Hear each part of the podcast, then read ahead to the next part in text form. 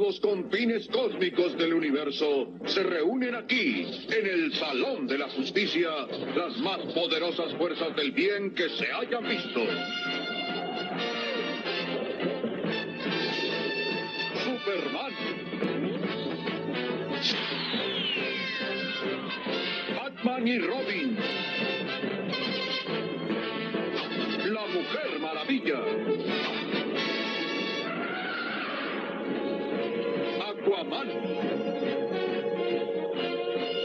Gemelos fantásticos San y Jaina con su mascota espacial Glee. Todos dedicados a luchar por la paz y la justicia de la humanidad. Los super amigos. Hola a todos y bienvenidos a Super Amigos, el podcast de cómics de El Hype. Eh, aquí estoy junto a Gookie Williams. ¿Cómo estás? Bien, ¿y tú, Mario? Muy bien, estoy contento porque ya por fin pudimos grabar. Este, la verdad es que la culpa es mía porque moría de trabajo. Sigo mu- muerto de trabajo, pero ya no puede pasar otro fin de- otra semana sin que grabemos un, un podcast. El último que hicimos fue de, de Civil War, el número 4. Cuatro, antes de que se estrenara, ¿no? La película. Sí, sí, sí, era como un poquito platicar de la de Civil War de los cómics. eh, para que lo contrastáramos con lo de pues con lo que vimos en la película que mucha gente de- se levantó en manitas para decir que no se parece a las cosas del cómic no que en efecto no Que, que nunca fue la intención, ¿no? O sea, no, no hacen. Las películas de Marvel no las hacen en general para nosotros los nerds. Las hacen para el mayor público que puedan agarrar y le avientan cosas y le avientan guiños y le avientan gestos sobre los cómics. No, Sí. no lo hacen como, eh, como de, ah, vamos a tomar, como por ejemplo, como, como Watchmen, ¿no? claro, que Zack claro. Snyder tomó la novela gráfica sí. y la usó como, como storyboard. Tal cual, tal, Tal cual, así como se así, veía en la- Copiadito, copiadito. Pero, pero bueno, pues yo creo que mm, lo que importa no es que sea tan fiel así, que sea panel por panel, sino que sea una buena historia en película y una buena historia en cómic, que son cosas diferentes, ¿no? Este, puedes desarrollar durante mucho tiempo más eh, el cómic y la película, pues tienes que hacer una buena historia de dos horas, dos horas y media. Eh, tres horas si eres Zack Snyder y le deseas daño a la humanidad y no puedes, no puedes ni con una hora bien hecha, Ya, ¿no? déjalo ir, Mario. Otra ya vez, estás como yo.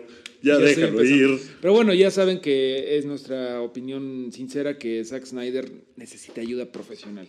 Eh, la cosa es que, pues sí, mucha gente se quejó de que Civil War no se parecía al cómic.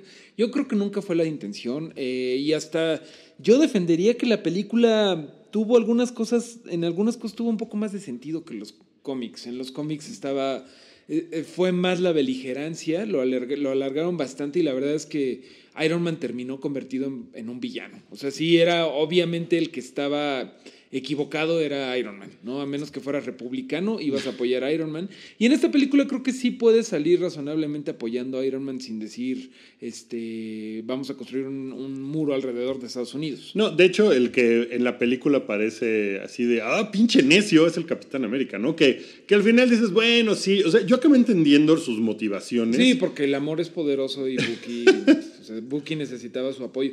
Pero la verdad es que el punto de Capitán América resulta ya ser como una cosa medio de open carry, ¿no? De, de pues yo tengo derecho a tener armas, pues no, no, pues cómo me van a dom- dominar. Y, pues, Sí, ¿de qué hablan? Sí, está muy diferente toda Sí, la está Además, diferente. el, el cómic tiene como muchos side quests, ¿no? Hay tantos personajes y tantas historias Que mezcladas. de hecho hay cosas padres en el cómic, ¿no? Este, una de las más rescatables es que ahí terminó eh, Thunderbolts, la iniciativa Thunderbolts, que es como la iniciativa Suicide Squad, pero de Marvel, eh, que son supervillanos que pues, los ponen a trabajar para mm, un bien común, ¿no? Por ejemplo. Y de hecho, en el cómic los Thunderbolts los formó Barón Zemo. Ok. En esta serie los, los reactiva Iron Man precisamente para ponerlos a, a, a cazar a los, al, al Team Capitán América. O sea, pues la verdad es que sí, te digo que Iron Man acaba siendo un villano. O sea, pues, sí está medio, medio locochón. Pero Thunderbolt siempre, es, como te digo, es la iniciativa de... Bueno, es la versión de Suicide Squad de Marvel, ¿no? Sí, que, que el varón Zemo tampoco tiene nada que ver en la película. Para nada, de con hecho- El varón Zemo de los cómics. De ¿no? hecho, si ustedes nada más conocen este, el varón Zemo de la película y de repente se asoman al varón Zemo de los cómics, pues van a encontrar que pues es un tipo con una máscara rosa, Con un calcetín en la cabeza. con un calcetín en la cabeza y con unos peluchitos en los hombros, que pues es algo que evidentemente se diseñó en los 60, 70, ¿no? Súper a la moda. Súper a la moda y que también está desfigurado porque todos los superhéroes de Marvel en algún momento, todos los supervillanos estaban desfigurados. Perdón, seguro nos dejaron de oír, pero se cayó mi internet un segundo. Pero- Este, creo que nos quedamos como. Creo que nada más nos perdimos lo del varón Semo. Ah, Que, bueno. pues, ¿qué, ¿Qué importa ese güey, no? No, pues sí importa, es el segundo villano de Capitán América, después de Red Skull. Y es padre porque es de esos villanos muy Marvel que empiezan como villanos así maquiavélicos y después vas viendo que tienen un poquito más de, de profundidad, ¿no? En, en particular este tipo, Bar- Baron Zemo, que vamos a la película como que quiere vengarse de los Avengers porque le rompieron la casa. eh, de ¿Cómo se llama este? So- Sokovia. En Socovia. Él estaba viviendo en Socovia. Y... Él era un socobés. ¿Cuál será el gentiliazo? Socoveño, socovi... No, no, no, de seguro es algo como los, como los hidrocálidos y seguro se- es algo así como los regiomontanos, ¿no? Y se llama este Monte Socobés, una madre. Alguna. Pero bueno, una de las cosas padres de Baron Zemo en los cómics es que justamente cuando forma los Thunderbolts es porque no están los Avengers presentes. Los Avengers se supone que se habían muerto luchando contra Onslaught, que era la fusión malévola del, que- del Profesor X y de Magneto porque cómics. Y ya no estaban los, lo- los Avengers, se supone que no estaban este, Socloboso, dice. So- Sol, soquio- sol- soquivioso. soquivioso, nos dicen por acá en el chat. Bueno, entonces se nos habían ido los Avengers, entonces este había como un vacío de superhéroes, porque ya ves que los X-Men nomás piensan en ellos y en sus problemas. Sí, ¿verdad? Esos son, Sí, están, ellos bien, en su pedo, Son bien sí. egoístas. Están así de que, ay, me gusta la chava y no me pela. ah, entonces yo no hago nada. eh". Sentimientos, sentimientos. Pero bueno, entonces el varón Zemo tuvo la, la idea de hacer un startup y de poner una- un negocio de superhéroes, de superhéroes de barrio que se llamaban los Thunderbolts. Y todo el mundo los aclamó porque fue así de, güey, nos van a ayudar. Y son humanos y están guapos. Tómela que eran en realidad puro villano eh, disfrazado, ¿no? Que eso fue un secreto que en su momento se guardó bastante y que se supo al final del primer número. Pero todo el mundo había asumido que iban a ser nuevos superhéroes a lo güey. Entonces, bueno, a lo largo de la historia, pues ya Baron Zemo se vuelve un poquito, un poquito más honorable, ¿no? Como que ya entiende un poquito que, pues, que no hay que pasarse tanto de lanza. Y bueno, pues es como interesante eso. Sí, que de hecho en, en- al final de Civil War, asumo que ya todos la vieron. Si no, crucifíquenme, no me importa. Ya, Eh, el, el varón Zemo eh, lo que quiere es que pues se maten Capitán América y, y Iron Man y después él darse un tiro, ¿no? O sea, él ya dominación mundial y esas cosas le valen madres. O sea, él, él lo que quería era verlos, ver el mundo arder. Ver el mundo arder justamente como ver al. Capi arder y después él darse un tiro y decir, ya, cumplí mi misión. Y Black Panther no lo deja y Sí. se lo lleva, se lo pepena y se lo lleva. No sé si Barón Zemo después en el universo cinematográfico de Marvel. Regrese. Regrese, Como vaya a tener alguna pareciera, ¿no? función, Porque ¿no? hay una escena al final donde, ¿cómo se llama este? Martin Freeman. Está platicando con él como, o sea, no habría platicado con él si ya si no te mueves, sape. Si tocas la puerta, sape. Así que si me, así que por favor, intenta hacer algo para que te dé un zape, ¿no? Sí, es como de, hay tabla. Sí, ahí te habla. Bueno, eso está padre que ahorita que dices que Black Panther al final le, le dice, no, tú tienes que pagar por tus crímenes. Eso está padre porque toda la película creo que Black Panther está, está haciendo berrinche Ajá. y ya al final ya es el estoico que, tiene, que, que conocemos, ¿no? Que es como el... Sí, que agarra la onda. Ajá, el que anda calmando la cosa. Pero bueno, lo que queremos ahorita platicar es de un personaje que no lo hemos quiero, hecho. Quiero, quiero nada más una última cosa de esto, eh, de, de villanos del Capitán América.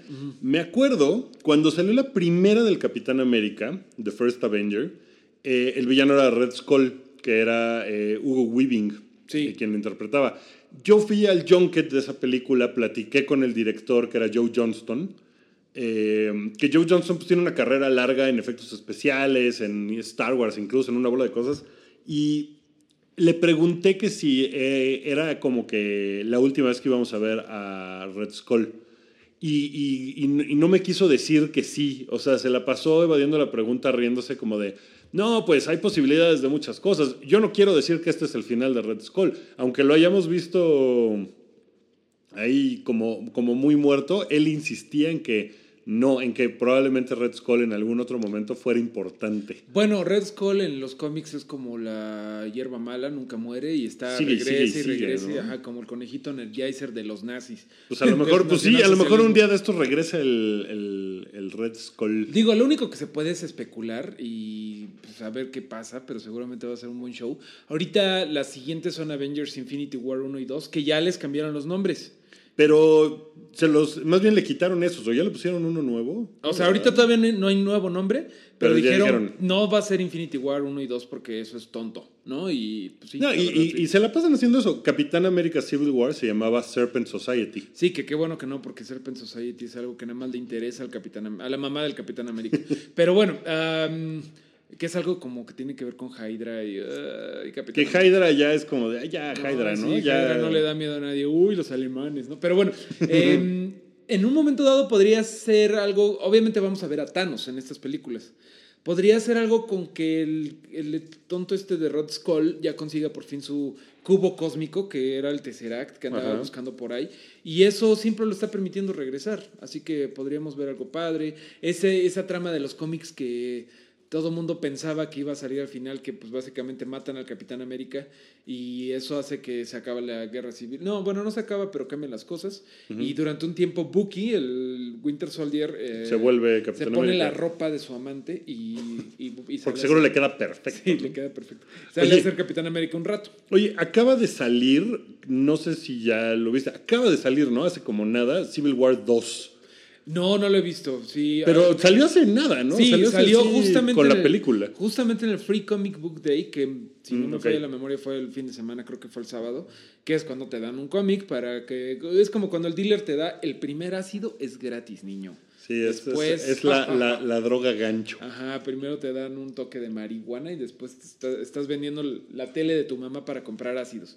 Típico. Pero bueno, dieron ahí el primer número de Civil War 2, en donde la mecánica va a ser otra, ¿no? Este, ¿Les platico? Sí, les platico. Pues, Cuéntame, porque yo, yo no sé, o sea, nada más vi que iba a salir, sé que involucra a Scarlet Witch, creo. No, ahorita sobre todo es este de los Inhumans, que ahorita Marvel se está viendo muy mezquino y está como empujando muchísimo a los Inhumans para, Para- hacer los nuevos X-Men. Y a los X-Men que los orine un perro. O sea, está haciendo muy pocas cosas con ellos, está cancelando números, los está poniendo súper en, en segundero. Y está gacho porque durante un rato los X-Men mantuvieron vivos a Marvel. O sea, en los 90 eran lo más popular. O sea, ni quien se acordara de los Avengers. Y ahí está. Exacto.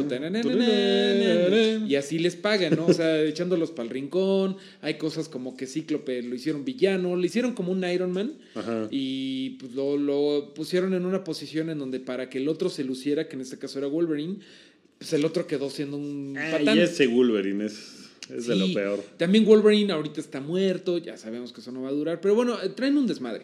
Y uno de los Inhumans, que son como, ¿has visto en Agents of Shield que salen los Sí, sí, sí. Inhumans? Sí, yo, yo sigo una- viendo Agents of S.H.I.E.L.D. No vi el capítulo de ayer Uy, porque no encontré el torrent, ¿verdad? Básicamente. Pero, pero sí, sí, lo he, sí lo he seguido viendo. Se va a enojar la mamá de los Agents of Shield Cookie, contigo. Pero bueno, este. Ah, sale Oye, un nuevo antes, no lo, Inhuman. antes no lo sigo viendo. O Sale sea, un nuevo Inhuman que tiene el poder de ver el, el, mun- el futuro y les dice, carnales, hay que ir a tal lado porque el culero de Thanos quiere robarse el Infinity Gauntlet, ¿no? Córranle. Y gracias a que les los alerta, este, pueden detener a Thanos antes de que se lleve el Gauntlet. Pero eh, les va muy mal en la pelea a los, a los Avengers. Em, Bueno, no sabemos si está muerto o no. Un par de güeyes que no voy a decir, porque eso pues, igual podrían considerarlo spoiler. Entonces ahí se dividen las facciones. Ahora Iron Man es el bueno, milagro. Bueno, Vaya. es el liberal. En donde Capitán Marvel, que es esta chica, Carol Danvers, que no ha salido en las, en las películas y que los estamos esperando, que es una chava que está haciendo las cosas muy bien. Está Marvel como posicionándola como su mujer maravilla. Ok. Este, ella dice, no, no mames, tenemos que usar este güey al que ve el futuro para estar más al tiro. Y Iron Man dice, no, es que no podemos culpar a la gente antes de que pasen las cosas, ¿no? O sea que ahí está siendo él el liberal, en cierta forma, y ahí Sí. está haciendo como medio preemptive strikes y todas estas cosas. Que, de- que es un poco la trama de Winter Soldier de la película de Civil War, que tienen, o sea, que van a poner a todos al el Traikelion, ¿no? ¿Cómo se llama el edificio? este? Triskelion. El Triskelion, eh, pues conectado a los helicarriers que pueden matar a 10.000 personas por segundo, ¿no? Así en un solo impacto, cuando sean los enemigos. Que después se lo apaña Hydra y quiere matar a todo mundo, pero eh, en realidad, eh, o sea, esa es como que la misma cosa de antes de que cometan el crimen, Sí. voy a echar esa, esa cosa preventiva. Bueno, pero ese Civil War 2, vamos a leerlo porque no, no, no, no lo hemos leído, pero lo está escribiendo Brian Michael Bendis, que a mí se me hace un chingón, ¿no? Eh, es el que ha hecho, bueno, últimamente Avengers, X-Men, Daredevil. A mí me cae muy O bien. sea, le traes ganas. Sí, sí, lo quieres eh, leer. Bendis tiene mi voto siempre, es, es bueno el tipo. Mucha gente le cae gorda y seguramente si lo están escuchando tienen una opinión de Bendis.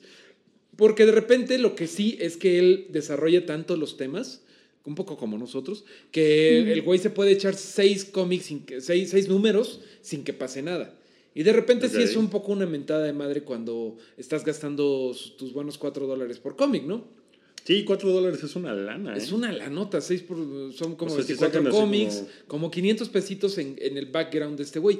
Pero por otro lado, bueno, independientemente de lo monetario, pues está chingón que alguien se tome la molestia de hacer tiempo y de, de poner los ladrillitos para ya después la, la historia. Eso está chido. Sí, y eso está poca Es madre. algo que no se hace mucho en los cómics. Siempre es este eh, desenlace, madriza, una chichi por ahí. O sea, como muy... Y que además es un medio que lo permite. Es un poco como la tele, ¿no? A diferencia de las películas. Como que Son- puedes estar un par de capítulos desarrollando un personaje que pues no tienes ese lujo en el cine. En el Claro, cine es, rápido, a los claro, chingadazos, claro. vámonos, ¿no? Sí, de repente por eso las series pues, están tan creciendo como han crecido últimamente. Ahorita hablando de series y de Brian Michael Bendis, que es el de Civil War 2, eh, está por ahí la serie de Powers, que es una de sus... eh, creo que está en ABC.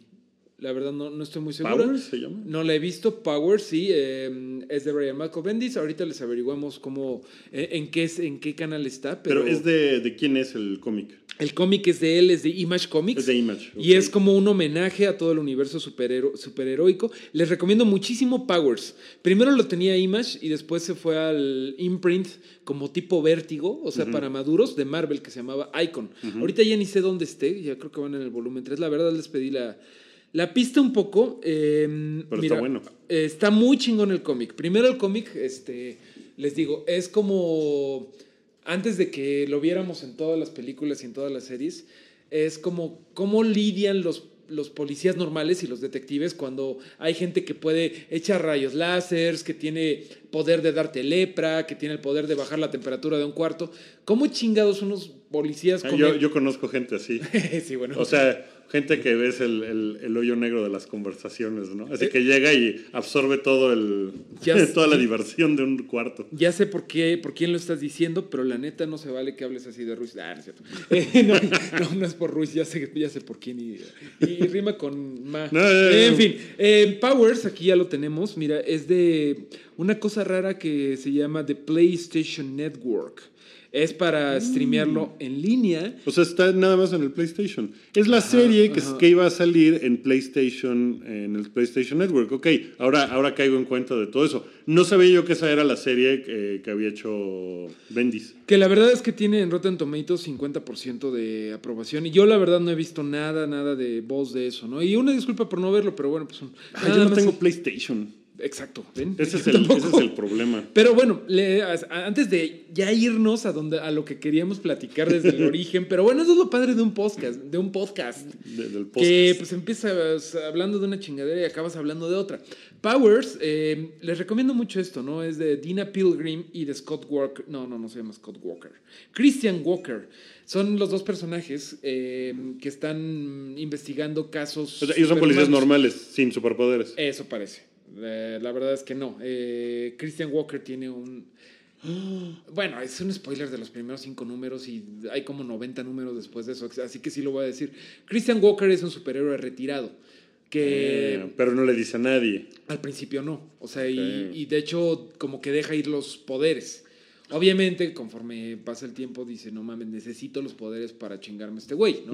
Pero la verdad está bastante bueno y con este slow burn storytelling de Brian Michael Bendis que tiene unas escenas bien padres de paneles así de cómo van entrevistando a los sospechosos y está chistoso, ¿no? Porque todo es homenaje a, a los grandes cómics de Marvel y de DC Comics, ¿no? Que son este, ya sabes, este... Eh, ahorita que mencionas eso, sigo leyendo eh, Dark Knight Returns. Ajá que se me ha hecho pesadón, ¿eh? Está bien padre, pero tiene un estilo, pues digo, es un estilo de, ¿de qué año es? Es del 85. 85. Sí, ya, ya, se, siente, o sea, los dibujos y, y la dinámica del cómic, bueno, de la novela, se sienten distintos a lo que tenemos ahorita, ¿no? Ya, y es, ya se movió mucho, sí, sí, sí. O sea, voy como la mitad. Ya llevo dos libros, creo que son tres o cuatro.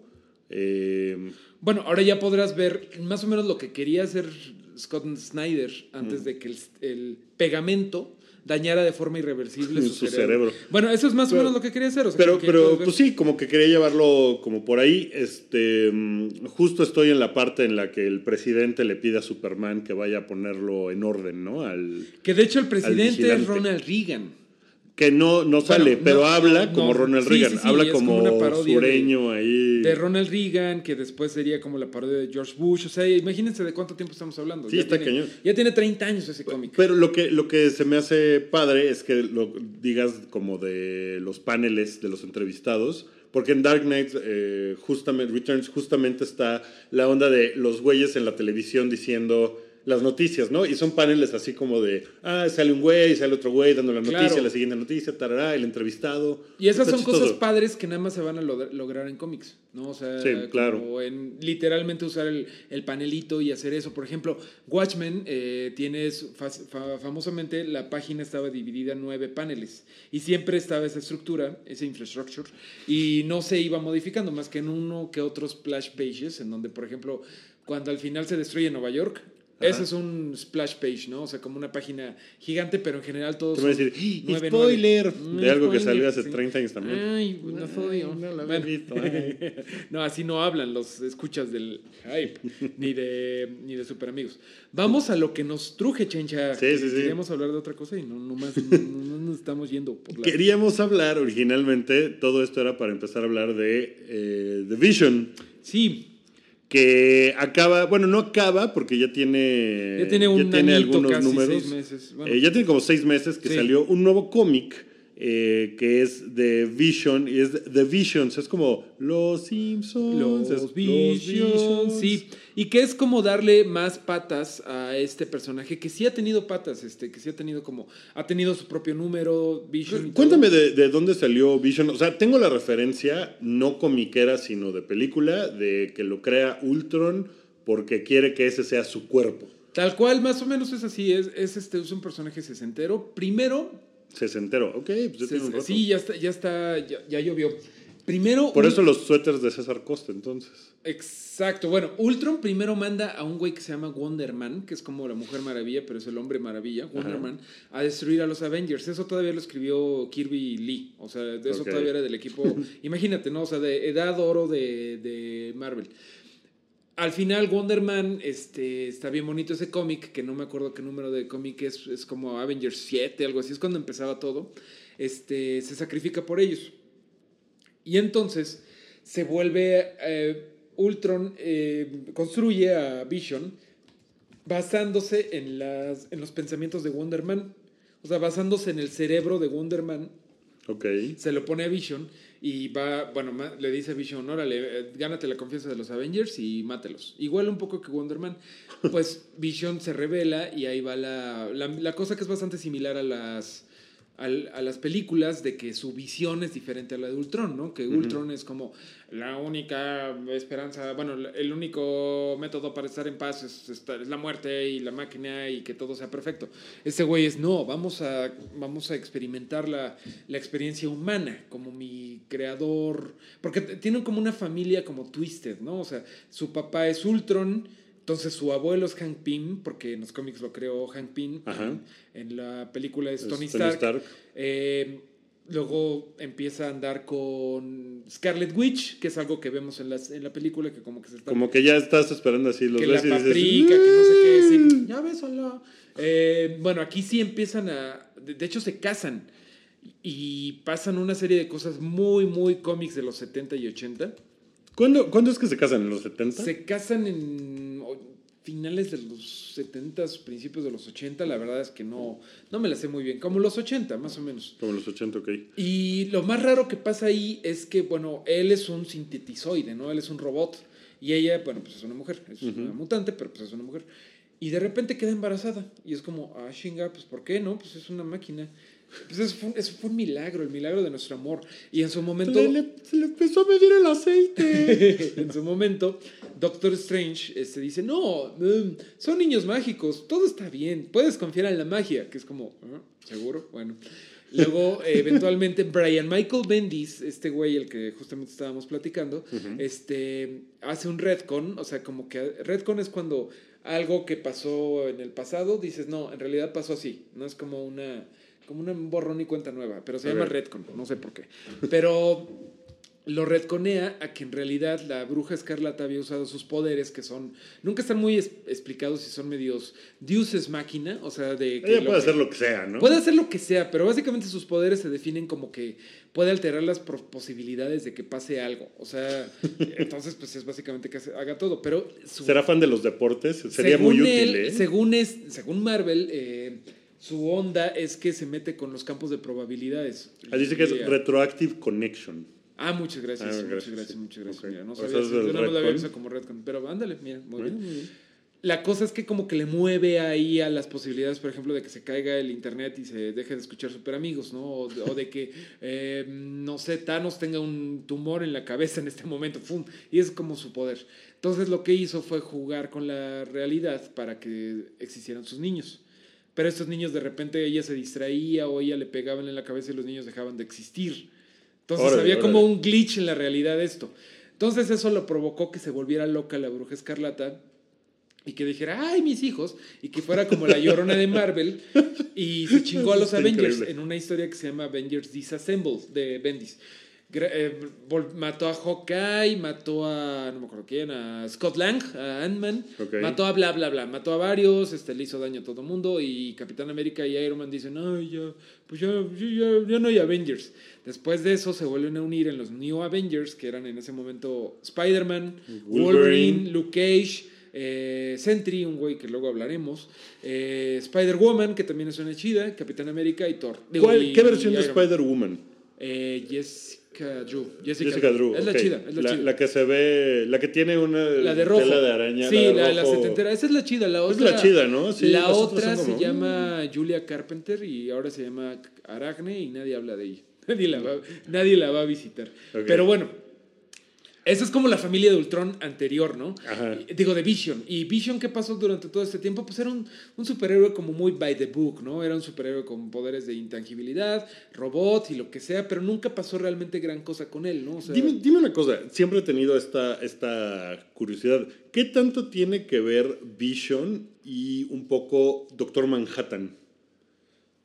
Porque tienen, o sea, como que comparten algunas cosas, como que son súper así, o sea, como que no tienen sentido del humor, pues, o sea, como que son Pues son completamente como, serios. son y- como clichés, ¿no? O sea, si te Ajá. vas todavía más allá, eh, eh, no mames, ya metí al Martian Manhunter en esta conversación. ¡Qué bien! Lo lograste es otra como, vez. Es como un, un, este, un reto que yo tengo. Pero pues, si lo ves, Martian Manhunter también es serio, también tiene la capita, es intangible, está pelón, Vision también. Martian no tienen, Manhunter- no digo, tienen iris, o sea, es como... Doctor Manhattan tampoco, y seguramente podemos sacar más, pero son como ciertos estereotipos, así como hay estereotipo de Spider-Man, ¿no? Que podrías decir que Spider-Man, Deadpool, si quieres, un poco, Blue Beetle, que es de DC Comics, o sea, como que hay estereotipos, también Superman, pues tienes a Superman, tienes a un güey que se llama Hyperion, tienes a Thor, si quieres, eh, tienes a Batman, que es como el Darks, pero también tienes a Spawn, a no sé quién, eh, incluso Black Panther tiene cosas que ver. O sea, son ADNs, pues a final de cuentas Alan Moore, por ejemplo, el que creó a Doctor Manhattan, pues había trabajado en DC Comics, toda su vida leyó Marvel. Creo que Alan Moore casi no ha trabajado en Marvel.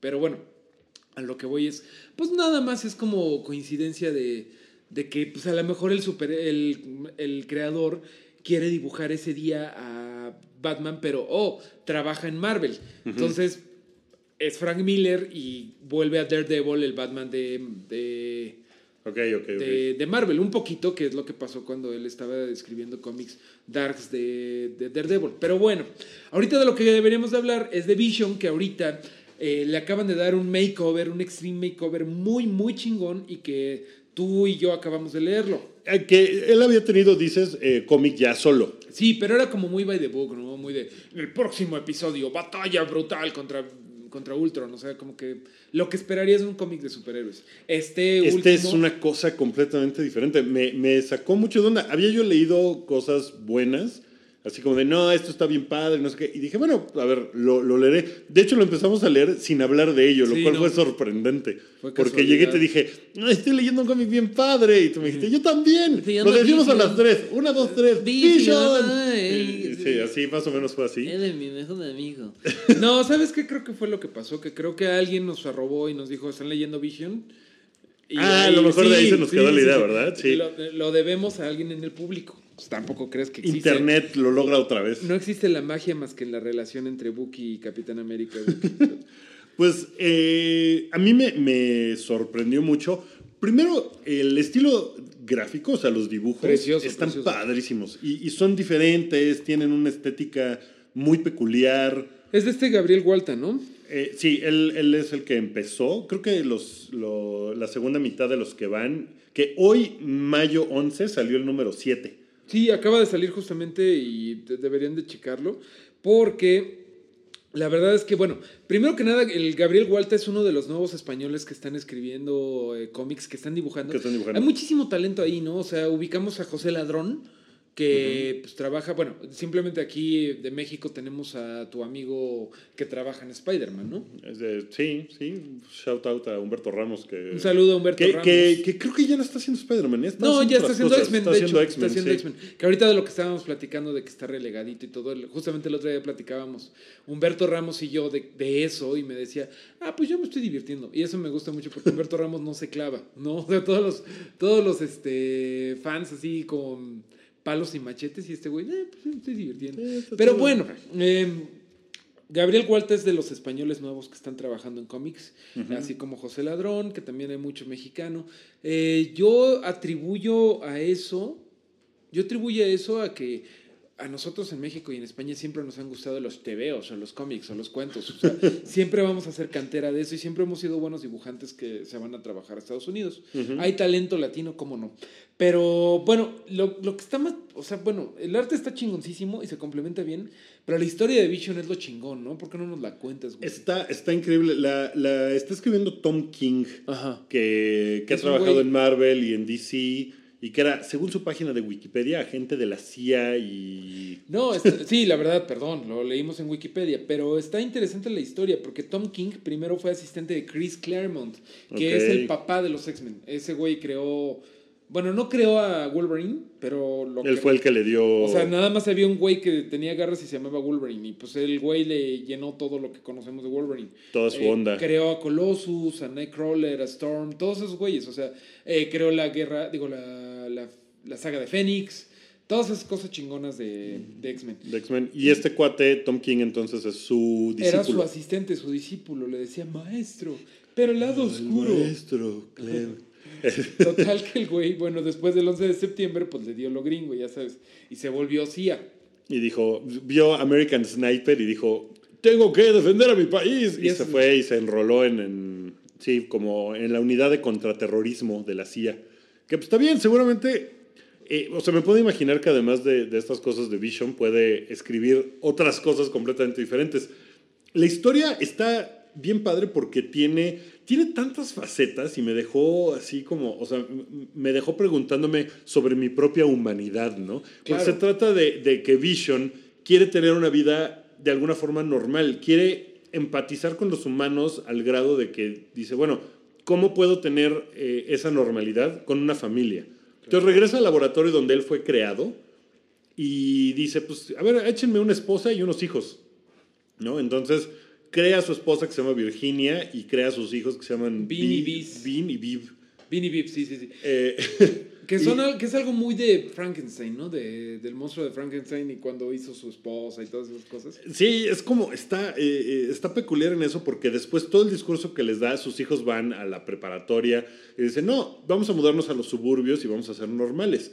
Sí, sí tenemos superpoderes y yo sigo siendo un Avenger, ahora también soy consultor para el presidente Y por eso me pongo mis suétercitos de César y, y Costa. por eso ando de traje, sí, o sea, usa corbata con clip. Está, la estética además está como muy, hasta como Mad Men se me hace, o sea, Está muy de suburbios y todo. Está bien, bien Es bonito. algo que no está reinventando la rueda, pero que te esperas en una novela de Isaac Asimov.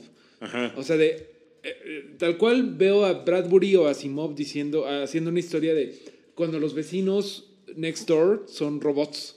Pero no te lo esperas en Marvel, en medio de los y- superhéroes. Y, está muy bien escrito porque las conversaciones, todo es así como negativo, eso es irrelevante, no contestaste mi pregunta. Pero, o sea, puedes escuchar el tono súper calmado de Vision y de todos diciendo cosas que, que, que es están como- teniendo una discusión de esposa y esposo, ¿no? De no entiendo. Sí, no sacaste la basura. Ajá, sí. Mm, la- el grado de, de- de- de detrimento que va a presentar la basura orgánica, los desechos orgánicos, serán los mismos en este lugar que afuera de esta habitación. O sea, como que todo muy, racional, ¿no? Pero, que- completamente racional. Y algo- eso así empieza y está bien padre Algo que me impresiona de esto es lo oscuro que está poniéndose, porque bueno, no les vamos a decir qué pasa porque acaba de salir, pero pues pasan cosas que se tienen que ocultar prácticamente desde el primer número o desde el segundo. Ajá, que, que de hecho tiene relación con lo de Wonder Man que decías. Ajá, Eh, sale ahí como un shout out a Wonder Man. De hecho Y- sale, bueno, podemos decir que sale el, el hermano de Wonder Man que es Grim Reaper.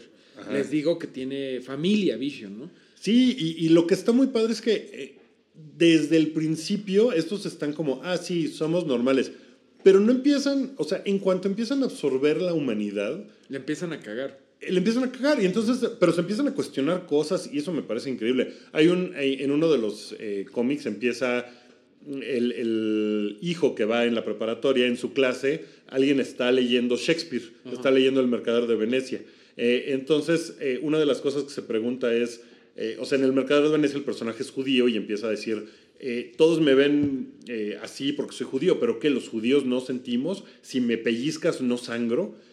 Y el chavito se queda muy impresionado y va con la mamá y le dice, mamá, si me pellizcas, no sangro. Claro. Y es como de, madre, o sea, se empiezan a dar cuenta de que pues no son humanos, pero pues quieren serlo, están buscando esa normalidad, pero al mismo tiempo pues están de alguna forma programados para no serlo y empiezan a cagarla, empiezan a ser humanos. Claro. ¿no? En, en, tres segundos ya es así como de una mentira aquí, esta estupidez acá, y todo se va al carajo. Y vas tapando y tapando y cada vez está peor. cuando Y cada vez está peor. Y Sí. se pone, y, y ya de repente en el número 6 ya está súper oscuro. Ya está bien oscuro y queremos ver. Y de hecho sí hay guiños por ahí, sí sale Scarlet Witch, su ex esposa. Sale la, la mencionan como su ex esposa, además. Yo sí ya la vi, eh, a lo mejor te voy Ah, a- yo, yo no he llegado, yo no llegué. No, entonces Bueno. voy en el 5. Ah, ok, bueno, Sí. pero sí, en el 6 ya, ya salió Scarlet Witch por ahí. Y bueno, sale, pues sí, Iron Man. eh, sale Iron Man por ahí, sale... pues, ¿No? Ya, toda ya vimos toda la- una, en unas portadas futuras sale como que de repente llegan a casa de Vision, Iron Man, Thor y Capitán sí. América. Totalmente. Bueno, eh, le- les recomendamos muchísimo The Vision, así se llama, The Vision, es de Tom King, que justamente me gustaría dejar de hablar de Marvel, eh, platicar justamente que Tom King, ahorita que decías que seguramente puede escribir otras cosas, eh, resulta que también escribió Grayson, que es este, las aventuras de Dick Grayson, Robin, Nightwing, Ajá. que ahora ya eh, el siempre confuso DC Comics dejó de ser Nightwish y se volvió Nightwish. Es la banda. La banda holandesa. Uh, Nightwing. Nightwing. Y ahora es el agente 37 de algo que se llama Spiral, que no he leído porque pues es DC Comics. Pues DC Comics. Pero ahora que veo que es Tom King, pues pero, pero leerlo. explícame Dick Grayson rápido, eh, ¿quién es? Dick Grayson es el primer Robin, o sea, El primer, primer el Robin. primer O sea, Robin. Ricardo Salió- Tapia. Es Ricardo Tapia, es el original, es el que salió en el. Creo que en Batman número uno o Batman número dos, no me acuerdo qué. O sea, Batman apareció en Detective Comics. Casi de inmediato le pusieron a Robin. O sea, y toda la vida es el que fundó a los Teen Titans. Es este. Es un chingón. Es el que se volvió Nightwing. eh, después de él vino Jason Todd, vino Tim Drake, vino Stephanie Brown. Ok, explícame Nightwing. O sea, era Robin y luego Nightwing. Eh, bueno, todo está muy prolongado a través de los años, pero sí hubo un momento en donde se hartó de, de la sombra de Batman. Ya no quiero ser ese- Ya no quiero el ser- chalán. Ajá, y bueno, eh, No, originalmente, los calzones. originalmente este, su otra inspiración era Superman. Por eso puso Nightwing, o sea, como del como la fusión entre Batman y Superman, o sea, es como, eh, como las habilidades de Batman, pero más, más sonriente, ¿no? pero bueno, eh, el güey, o sea, tuvo durante muchísimo tiempo un cómic propio, tiene ya su identidad muy personal, ya tiene sus romances, te digo que siempre ha sido el líder de los Teen Titans, de hecho es el que vemos en Teen Titan- Titans Go, es el Robin que está ahí con Cyborg y con toda esa, toda esa banda, ¿no? Eh, ¿Qué más? Pues de hecho ya sustituyó a Batman dos veces, una vez después de que le rompieron la espalda. Ok. eh, bueno, Después primero- de Bane. Sí, pri- primero fue Bane, le rompieron la espalda, dejó a Jean, Jean Paul Bailey, que es un güey que era Israel. El güey la, se le botó la canica porque andaba matando gente. Le, dije, le dijo Bruce Wayne, ¿sabes qué, carnal? No, ¿sabes qué? No, así no. Dame el pinche manto, se lo da Dick, Dick Grayson porque tiene que arreglar unos asuntos. Esa fue la primera vez. Y en el después... SAT. Así tengo que ir a darme de alta, carnal. Después hubo un pedo ahí cosmológicamente muy complicado en donde Batman se supone que estaba muerto porque Grant Morrison. De hecho, está buena la historia de Batman Rip.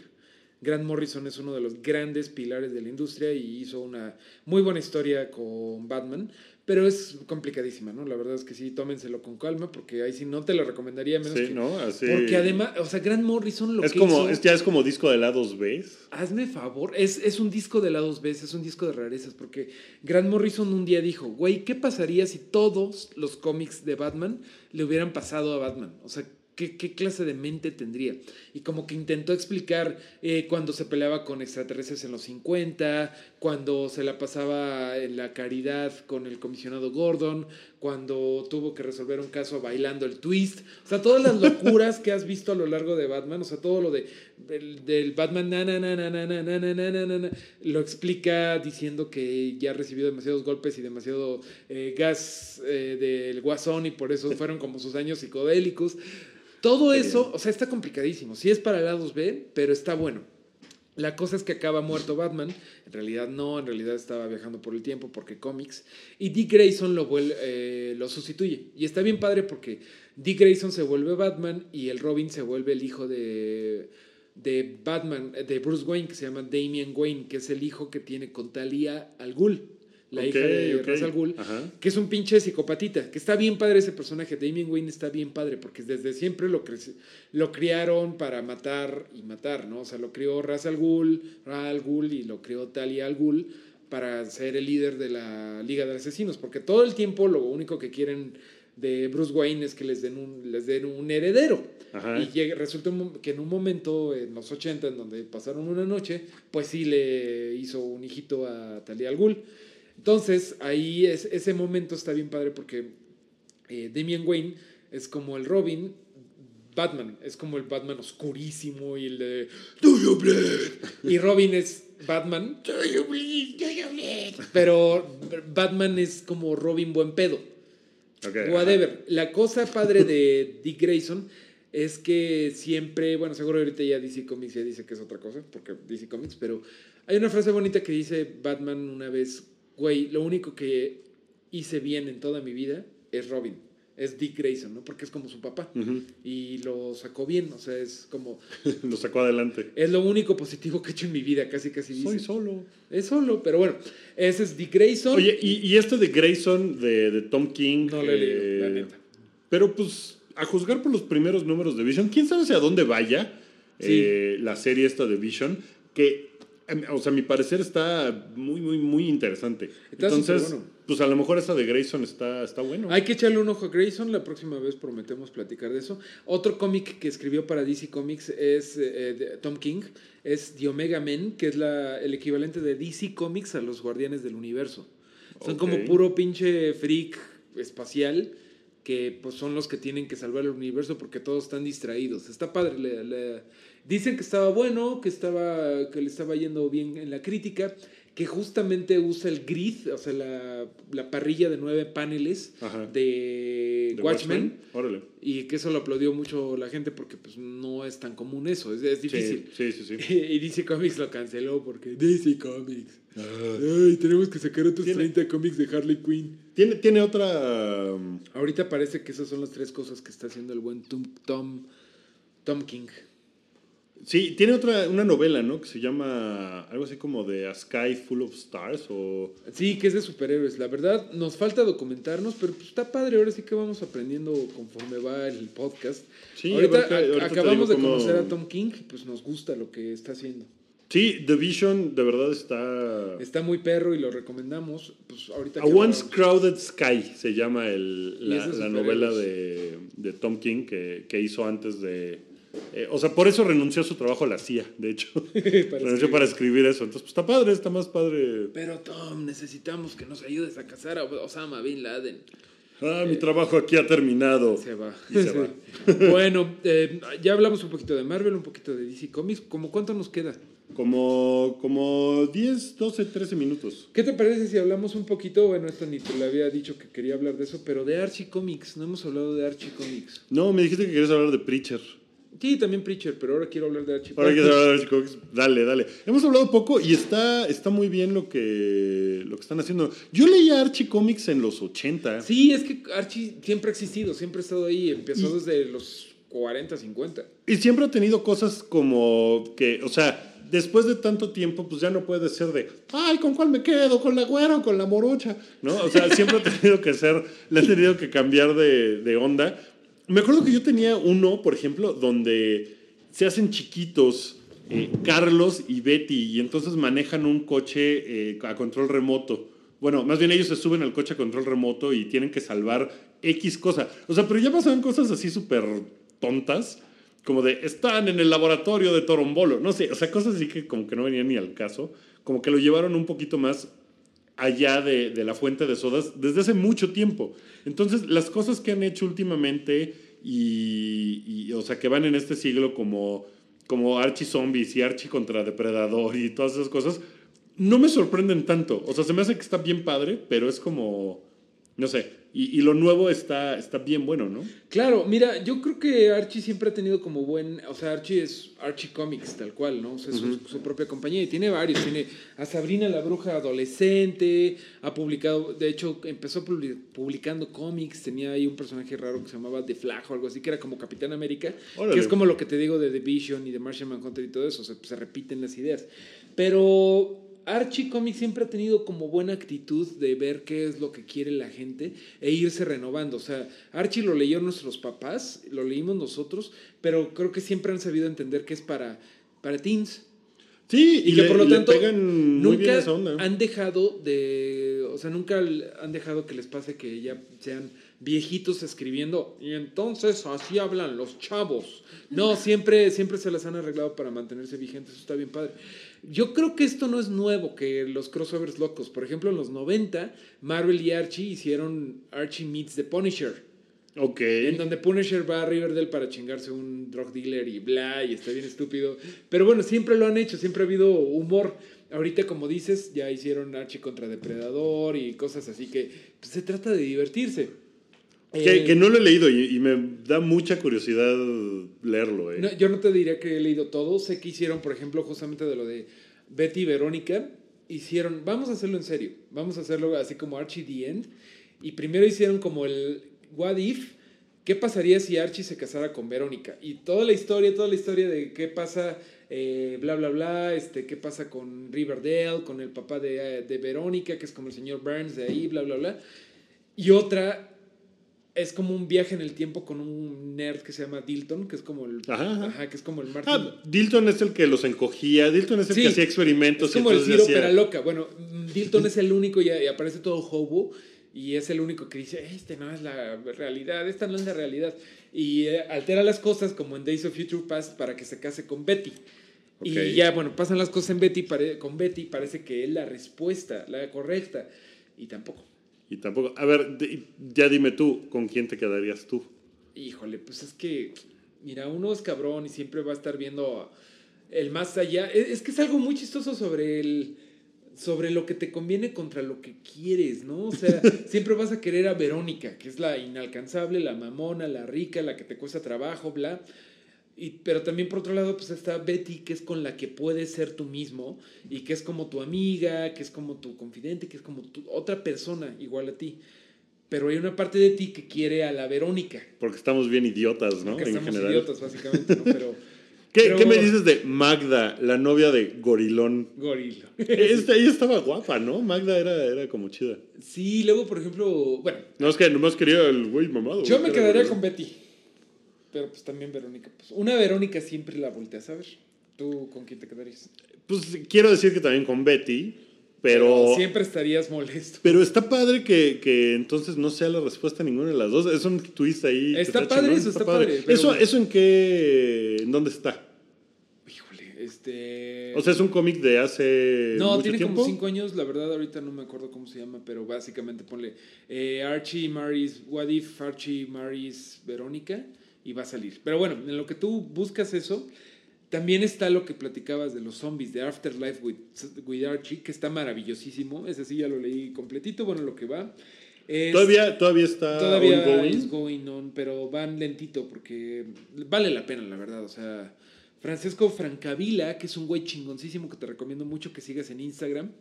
Francesco Bas- Francavilla, Francavilla. no mames, ¿cómo trabaja ese cabrón? O sea, hace un chingo de portadas variantes, hace un chingo de arte de disco, hace un chingo, chingo de cosas. Ah, mira, ahí está, ya salió, ¿no? Se llama Archie Maris Verónica, Archie Maris Be- Betty. Ajá. O sea, Archie Maris Verónica slash Archie Maris Betty. O sea, es Sí, como son el- las opciones, sí. Y ya va. Que, que Archie también tiene la onda de que es un. Pues es como medio bueno para nada, ¿no? Sí, que es... O sea, es un pendejón. tipo pendejón, buena onda, pero pues no tiene así. Pues no, tiene lana, no trabaja ni acá. ni el más guapo, no, no, no, es el everyman.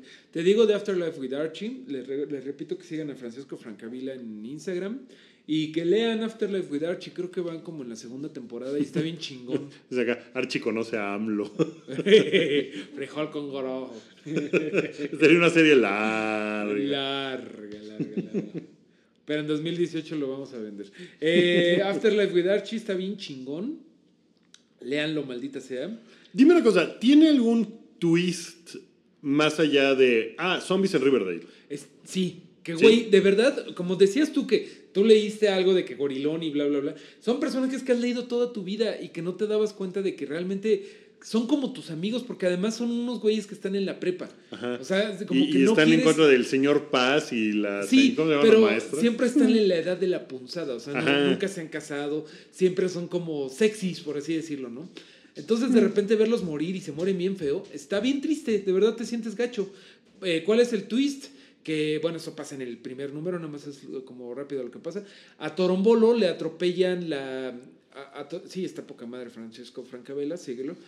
A Torombolo le atropellan al perro, un perrito blanco, lo atropellan. Sí, que se llama. Rufo, creo. Rufo. Lo atropella Carlos Reggie.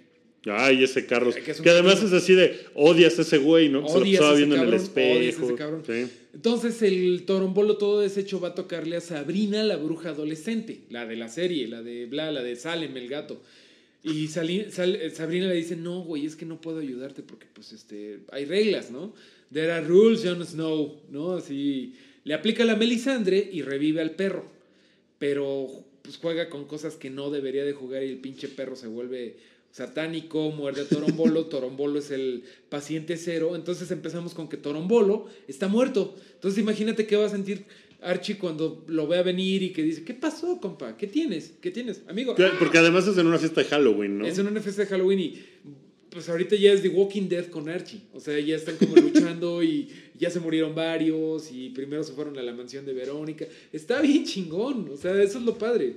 Ok, ok, ok. Sí, le, le- le voy a entrar a esa serie de, de Archie. Ya por último, ahorita están publicando Archie, ¿no? No sé qué volumen sea, pero lo está escribiendo Mark Waid, que también es un chingonazo, que es el que hizo Kingdom Come, el- uno de los mejores cómics de DC Comics. Y también lo ilustró en los primeros números Fiona Staples, que es el, la Ah, de claro, Saga. es la de Saga que lo hace. ¿Qué, qué bárbaro Saga tiene esta cosa de que todos los personajes son.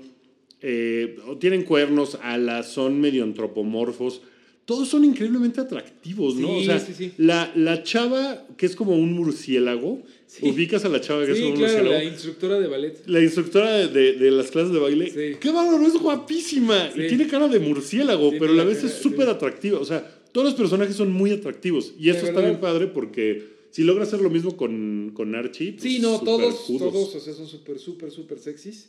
Y creo que nunca había entendido como la onda de que Betty es... De hecho, es la vecina de Archie en, en- en esta serie. Ok. Y es, o sea, cre- crecieron juntos y todo, pero ahora sí que Archie está en un coming of age en donde tiene que investigar qué más hay allá afuera y qué más hay allá afuera Verónica.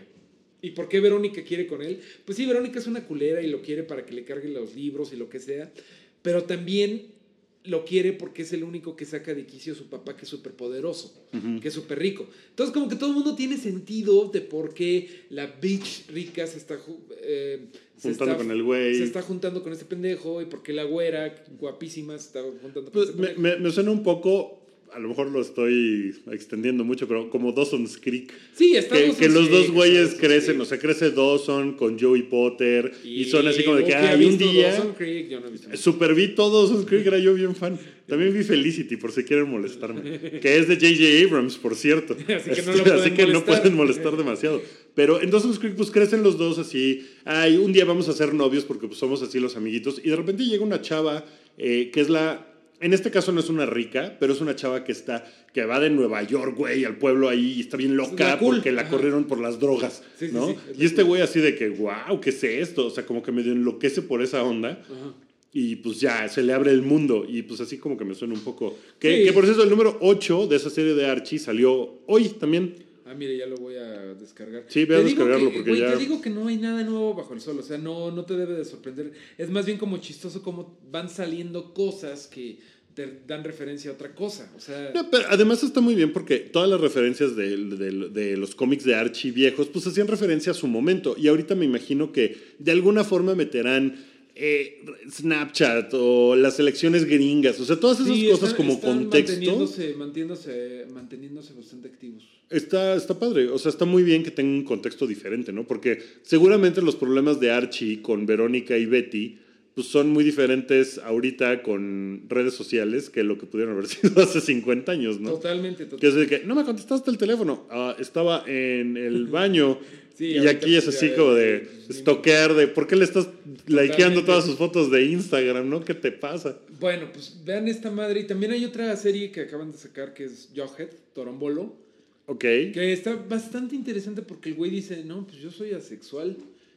Y no nada más es como personaje así de, vamos a poner un personaje asexual para, para ayudar a la comunidad asexual. No, de verdad te explica muy bien por qué no tiene interés en ninguna de las dos cosas. Y por qué está todo el día tragando. Está padre el origen de Torombolo. Y no, Ah, no es padre. gay, no, no, no, nada más.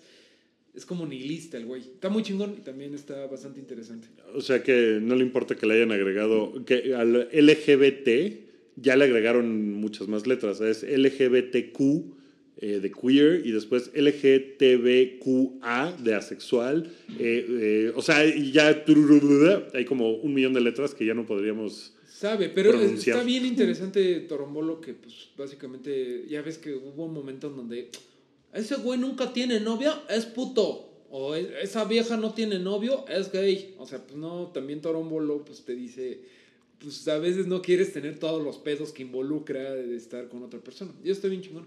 Está, está bueno, pues ese... eh, ese ¿Quién lo hace? ¿Te acuerdas? No, A ver, lo voy a buscar.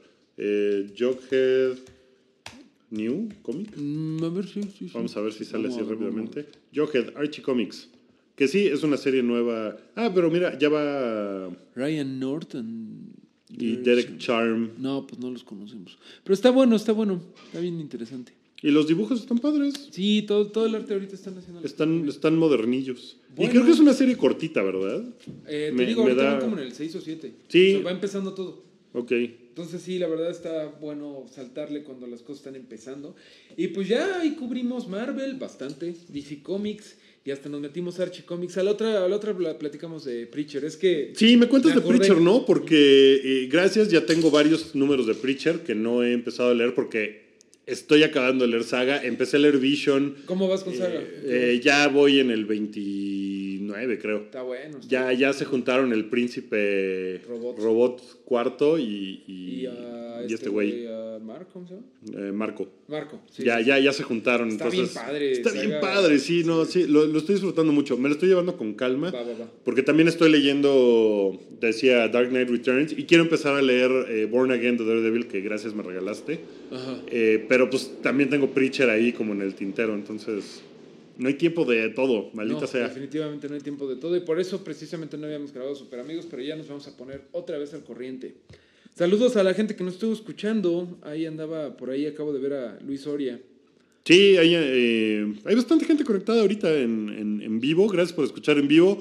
Y si no, pues lo pueden escuchar en SoundCloud, en nuestro SoundCloud. Siempre que tengan una duda, eh, pues ahí nos pueden echar un tweet a arroba guki-williams o arroba mareo flores y pues ahí si no estamos ocupados, ay, sí, no, ahí les si no tenemos nada más que hacer si en la estamos aburridos, no es cierto. Eh, intentaremos explica- eh, explicarlo, comentarlo. pues gracias por escuchar y pues, a ver cuándo nos vemos, ¿no? Otra vez. Sí, esperemos que en la semana mm, que entra o dentro de 15 días mínimamente.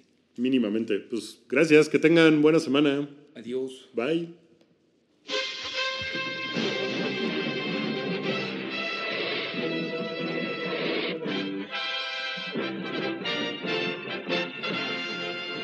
Todos los confines cósmicos del universo se reúnen aquí, en el Salón de la Justicia, las más poderosas fuerzas del bien que se hayan visto.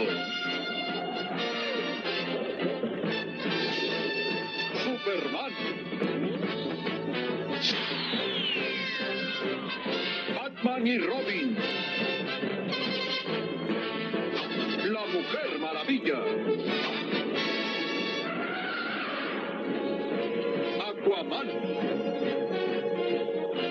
Y los gemelos fantásticos San y Jaina con su mascota espacial Glee. Todos dedicados a luchar por la paz y la justicia de la humanidad. Los super amigos.